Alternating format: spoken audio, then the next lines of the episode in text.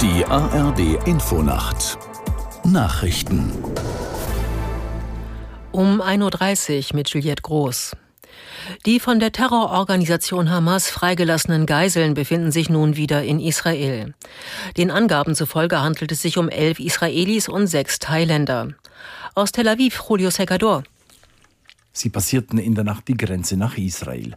Nach Angaben Katars befinden sich unter den Geiseln auch zwei Deutsche, die die doppelte Staatsbürgerschaft haben. Im Gegenzug ließ Israel 33 palästinensische Häftlinge frei, der größte Teil darunter Jugendliche. Nach Angaben Katars haben die Hamas und Israel sich darauf geeinigt, die Waffenruhe um zwei Tage zu verlängern. Dafür sollen 20 zusätzliche Geiseln und weitere 60 palästinensische Häftlinge freigelassen werden.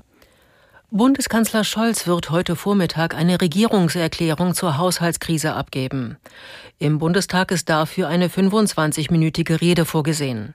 Danach sind zwei Stunden für die Debatte angesetzt. Anders als geplant kann der Haushaltsentwurf für 2024 nicht diese Woche vom Bundestag beschlossen werden. Nach dem folgenreichen Urteil des Bundesverfassungsgerichts wurden die Schlussberatungen im Haushaltsausschuss auf unbestimmte Zeit verschoben. Scholz könnte in seiner Regierungserklärung einen Weg aus der Krise aufzeigen.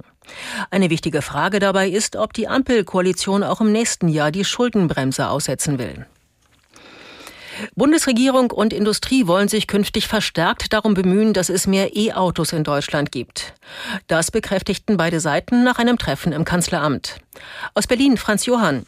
Gemeinsam halte man am Ziel fest, die Zahl der E-Autos bis zum Jahr 2030 deutlich zu erhöhen. Von heute rund 1,3 Millionen auf dann 15 Millionen. Vollelektrische Fahrzeuge sollen einen wichtigen Beitrag zum Klimaschutz im Verkehr leisten.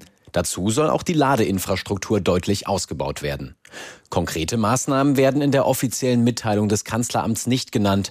Alle Teilnehmer seien sich aber einig gewesen, dass die Anschaffungskosten von E-Autos gesenkt werden müssten. Sonst seien diese in der Konkurrenz zu Verbrennern nicht attraktiv genug.